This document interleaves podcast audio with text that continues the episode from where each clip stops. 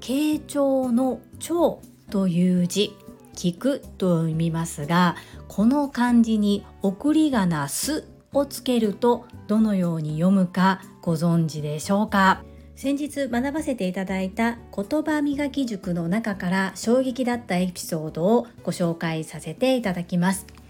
このチャンネルではサラリーマン兼業個人事業主であるパラレルワーカージュリが家事、育児、仕事を通じての気づき、工夫、体験談をお届けしています。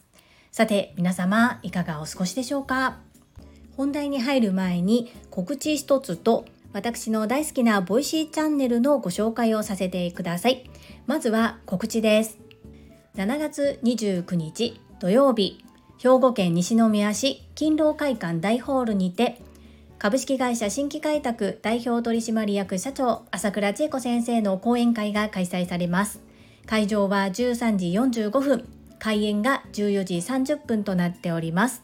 一般参加費用が3000円となっております。今回、看護職の方をメインに行う講演会ですが、トップセールスレディ育成塾塾生の方、そしてトラファミリーの方々、そのお知り合いの方はご参加が可能となっております。お申し込みフォームについてはもう間もなく出来上がると思いますのでしばらくもう少しお待ちいただいてこの日時をぜひ開けていただきたいです。主催は有限会社ラゴマジョーレピース訪問看護ステーション代表取締役社長青山由美さんです。青山由美さんは女性専用の営業塾トップセールスレディ育成塾オンライン版の第6期8期の卒業生でいらっしゃいます。私はオンライン版第7期の卒業生ということで全力で応援しております。どうぞよろしくお願いいたします。会場に飾る予定にしているポスターこれを何にするのかという投票を行っております。私のこのスタンド FM のコミュニティのところに概要を記載しておりますのでぜひベックさんが作ってくださった作品60点の中からトップ5を投票していただきたいです。その結果をもとに当日会場にポスターを掲示いたします。販売も予定しております。ぜひこの投票も楽しんでいただけたらなというふうに思います。どうぞよろしくお願いいたします。この講演会でお話をくださる朝倉千恵子先生は Voicy チャンネル世界はあなたの仕事でできている。こちらで平日の月曜日から金曜日お昼の11時30分から毎日配信をしてくださっています。昨日は3週間続けば一生が変わるというタイトルでお話をしてくださいました。今回は書籍ロビン・シャーマさん著。タイトル3週間続ければ一生が変わる。こちらから抜粋した内容を朗読してくださっています。こちらでは一部心に刺さった言葉を抜き出してご紹介させていただきます。人生の最後を迎える時に人が後悔するのは一体どんなことか避けてきた全てのリスクつかまなかった全ての機会立ち向かおうとしなかった全ての恐怖恐怖の向こうには自由がある。運は勇気のないものには巡ってこない。失敗は勝つ方法を学ぶにしか過ぎない。いつ目が覚めない日が来るかはわからないわけであり毎日一日一日を大切に本当に生きていれるのかなというふうに改めて考えさせられました。こんな調査結果もあるそうです。アメリカで90歳を超える人たちに人生を振り返ってもらったアンケートです。90%の人たちがもっと冒険すればよかったと思っていたそうです。死を前に人は何を後悔するのか。ここでは5つご紹介します。1つ目他人の目を気にせずもっと思い切り生きればよかった。2つ目あんなにくよくよ悩まなければよかった。3働いてばかりいないでもっと大切な人との時間を過ごせばよかった。4. もっと自分を大切にすればよかった。5. もっと気持ちを伝えればよかった。いかがでしょうか？この朝倉千恵子先生の Voicy をきっかけに私もそういえば数年前にこの死を目の前に後悔することって何だっていうような話を聞いたことがあるなと思って少し調べてみました。今回朝倉千恵子先生がご紹介してくださった書籍もそうですし同じようなことをいろんな方がおっしゃっているなそんな風に感じております。迷ったら困難な道を行け。これを心に留めて本日も精一杯生きてまいります。昨日の朝倉千恵子先生の Voicy の URL 概要欄に貼っております。合わせて毎回文字起こしをしてくださっているベックさんのブログも URL 貼っております。目と耳から上質な情報をゲットしてみてください。どうぞよろしくお願いいたします。そんなこんなで本日のテーマ。耳辺の聞く傾聴の聴。これに送り仮名をす。をつけると何と読むでしょうということ。今回のサムネイルの漢字ですね。皆様はご存知でしたでしょうか？私は知りませんでした。私と同じように知らない方のために共有してみたいと思います。約2週間ほど前の話になるのですが私の整理収納アドバイザーの先輩から「樹里ちゃんこんなんあんねんけど一緒に行かへんっていう風に誘っていただいて言葉磨き塾というものに参加をさせていただきました。この塾は塾長である村上信夫先生が約2時間にわたって講義をしてくださいます。講義と言いましても相手が話すことを一方的先生が話すことを一方的に聞くのではなく先生が提示してくださったことに対して参加者全員でアウトプットをするような時間です。この塾長でいらっしゃる村上信夫さんは元 NHK のエグゼクティブアナウンサーさんでいらっしゃいます。私がたった2時間だけお会いした印象っていうのは本当に紳士だなっていうところ。そして言葉をものすごく大切にされている方だなという印象を受けました。そんな村上信夫さんから教わった一番衝撃的だったことです。まず聞くという字は一般的には2つに分けられますよ。門構えに耳。の英語で言うと hear の聞くもう一つが本日のサムネイルに使わせていただいた傾聴の聴という字ですね。こちらは英語で言うと listen を意味するというふうに教わりました。そして本日の本題です。この耳辺の傾聴の聴という字に送り仮名すをつけた時にどのように発音するでしょう。これね参加者全員わからなかったんです。リピーターで何回も参加している方はやはりかなり印象的だったようでしっかりと覚えておられました。すぐに答えを言ってしまうと面白くないのでこちらではどのような答えが皆様から出たかということをまずご紹介をさせていただいて引っ張ってごめんなさい。最後にどのように読むかをお伝えしたいと思います。皆様から出た意見というのは満たす癒す起こす話す諭す交わす調すこれが出ました。興味深いですよね。では答えは何か。この字で許すと読むそうです。この形状の蝶に色彩の色という字を書いて許し色と読むそうなのですがそもそも許し色とは何ということなんですが身分を服の色で表していた時代に誰にでも着用が許されていた色がこの許し色という色だったそうです。本日のサムネイルに使ったような淡いピンク色のような色ですね。ではなぜこの「許す」という漢字を「聞く」という字にして許可をする「許」という字ではないのかなんですがこの耳辺の「聞く」という漢字には聞き入れること受け入れることという意味があるそうです。つまり聞くというのは許すということ。だからこう読むのだそうです。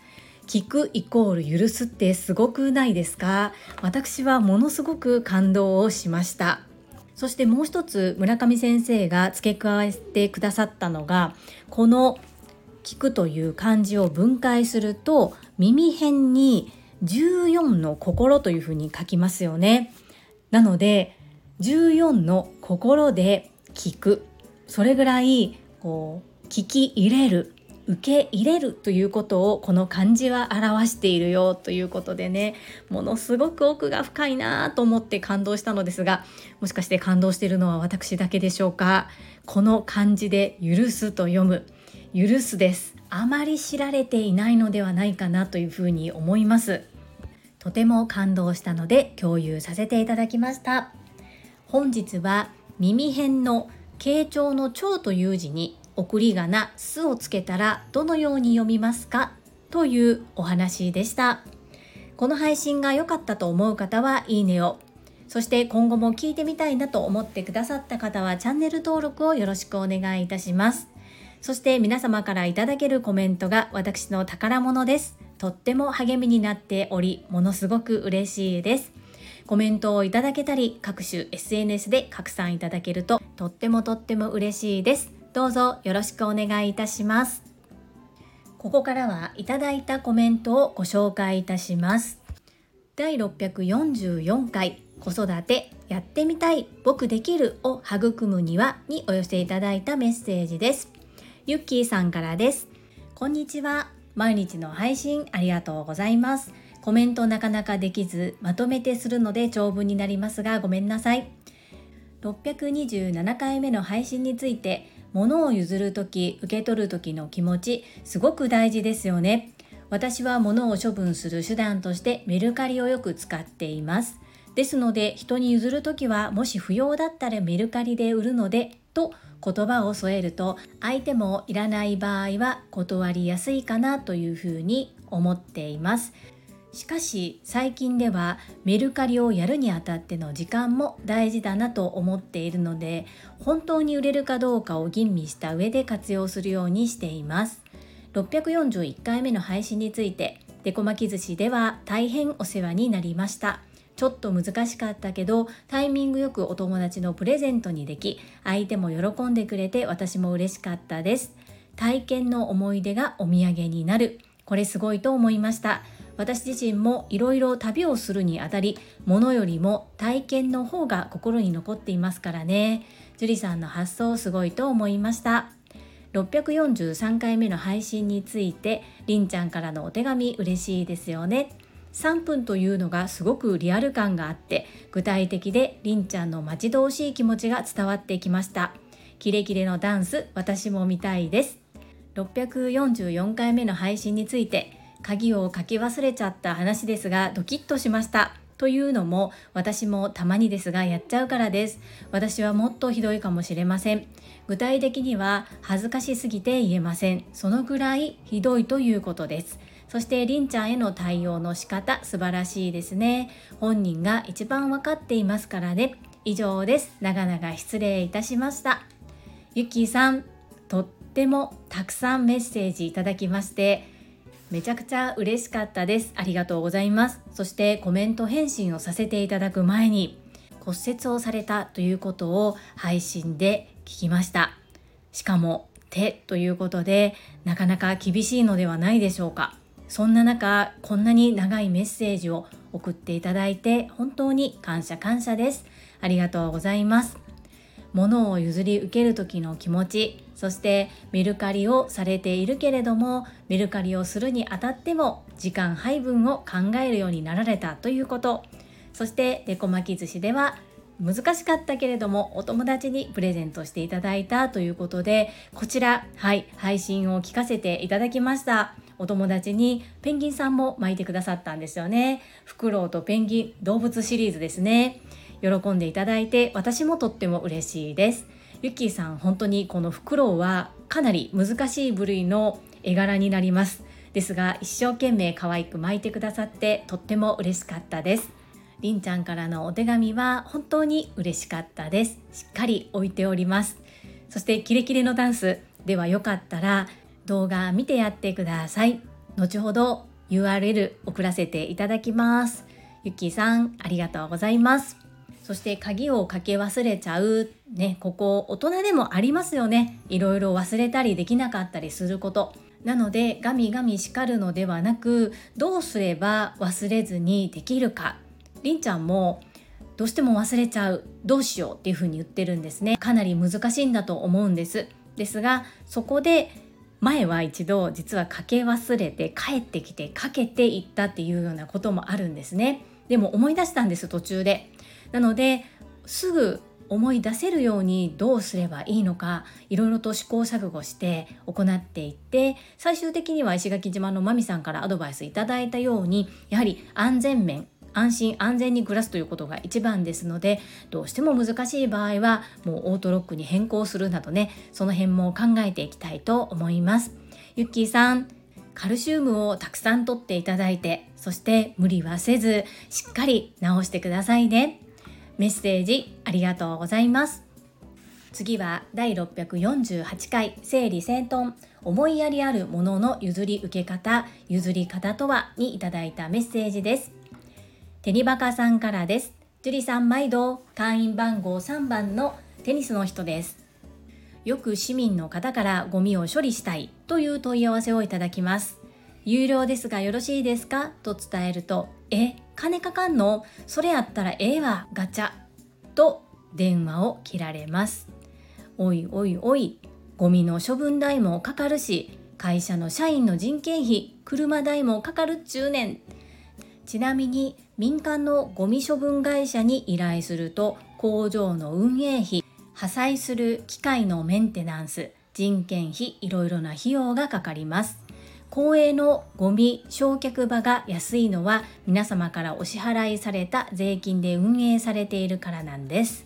ゴミ焼却施設は夏は暑い冬は寒い埃も多い匂いもある。災害が起こりやすくローム災害が起こる可能性が一番高いのはダントツでゴミ焼却施設です。また出されたゴミはすぐに燃やすのではなく破砕機にかけた後 LINE で主選別を行ったりすることもあります。ちなみにベッドにあるスプリングマットは手でバラバラにしないとできないんですよ。それでもこういった現場で一生懸命汗を流して働いている人に感謝していただければ幸いです。廃棄物に関わる一人の人間としてコメントをさせていただきました。テニバカ王子とっってもためになるコメントをいただきましてありがとうございます。私は物を整理するそこをサポートする仕事をしておりますがテニバカ王子はその後ですよね。その後の部分を携わっておられる。ここでコラボして何か配信できないかっていうことを過去にもお話ししたことがあったんですがなかなかタイミングがうまく合わずできずに終わっておりますけれどもこういった廃却後の流れやどれぐらい費用がかかるのかどれぐらい大変な作業をしてくださって廃却したものがゴミとして処分されていくのかここを本当に SDGs だとか環境のことを語る前に私はできれば子どもたちに伝えてほしいなと思うんですね。テニバカさん小学校でこういったことをプレゼンするとかっていうのは難しいんですかね？ぜひぜひ自分が何気なく捨てたゴミがその後どのように処理されていくのかっていうのを小さい頃から知っているっていうのはそれを知って育つのと知らずに育つっていうのは違うと思うんですよね。なんかこう子供たちに分かりやすい紙芝居だったりとかなんかそういう演劇だったりとかそんなので何か分かりやすく伝えれたらいいのになそれこそ絵本でもいいんですけれども何かいい方法ないかなということをこのコメントを読ませていただいてとっても感じました。大人はこの文章からとても共感そして学びを得ることができますができれば小さい子どもたちにも知ってほしいな。私はそんな風に思いました。テニバカ王子とても貴重なメッセージ。ありがとうございます。はい。いただいたメッセージは以上となります。皆様本日もたくさんのいいねやメッセージをいただきまして本当にありがとうございます。とっても励みになっておりますしものすごく嬉しいです。心より感謝申し上げます。最後に2つお知らせをさせてください。まずは1つ目。タレントのエンタメ忍者みやゆうさんの公式 YouTube チャンネルにて私の主催するお料理教室チェリービーンズキッチンのオンラインレッスンの模様が公開されております。動画は約10分程度で事業紹介自己紹介もご覧いただける内容となっております。概要欄にリンクを貼らせていただきますのでぜひご覧くださいませ2つ目100人チャレンジャー in 宝塚という YouTube チャンネルにて42人目でご紹介をいただきましたこちらは私がなぜパラレルワーカーという働き方をしているのかということがわかる約7分程度の動画となっております。概要欄にリンクを貼らせていただきますので、合わせてご覧いただけると嬉しいです。どうぞよろしくお願いいたします。それではまた明日お会いしましょう。素敵な一日をお過ごしください。スマイルクリエイター、ジュリでした。